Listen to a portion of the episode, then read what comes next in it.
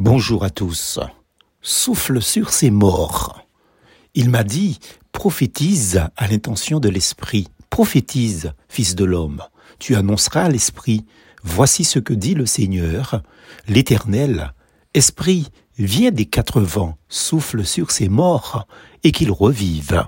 Ézéchiel 37, verset 9.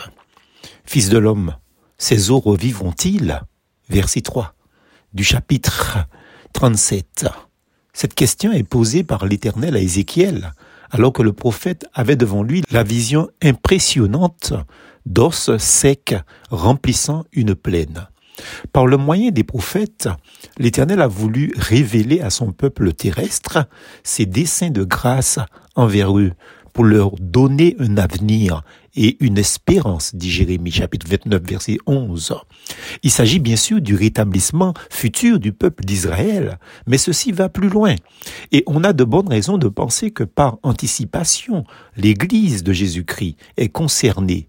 Il commence, Christ, ou Dieu, si vous voulez, par leur parler des soins pastoraux qu'il leur prodiguera et du berger qu'il va leur donner, qu'il va leur envoyer dans Ézéchiel chapitre 34. Il va susciter un serviteur fidèle qui est appelé ici David, chapitre 37, verset 23. C'est Christ, son bien-aimé, en contraste avec tous les mauvais pasteurs, entre guillemets, qui ont fait des brebis leur poids, au chapitre 34, versets 7 à 10. L'Éternel lui-même va rechercher ses brebis et en prendre soin. Il les rassemblera, les pétera et les fera reposer dans son bon pâturage. Oui, ces eaux revivront-ils? Oui, ils revivront.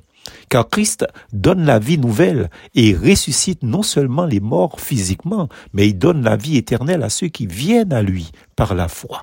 Devenu ses brebis, le Seigneur Jésus s'est présenté comme le bon berger, avec une mission et des caractères que le prophète Ézéchiel ne pouvait pas connaître encore.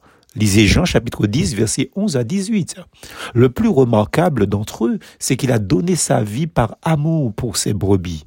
Après une si grande œuvre en leur faveur, la communion s'est établie entre lui et elle. Allons en ce dimanche dans la maison du Seigneur pour célébrer son œuvre. Christ est la source d'une joie complète pour ses brebis, car seul Jésus le Seigneur apporte aux croyants la certitude d'un salut éternel, car ses eaux revivront éternellement. Amen. Amen.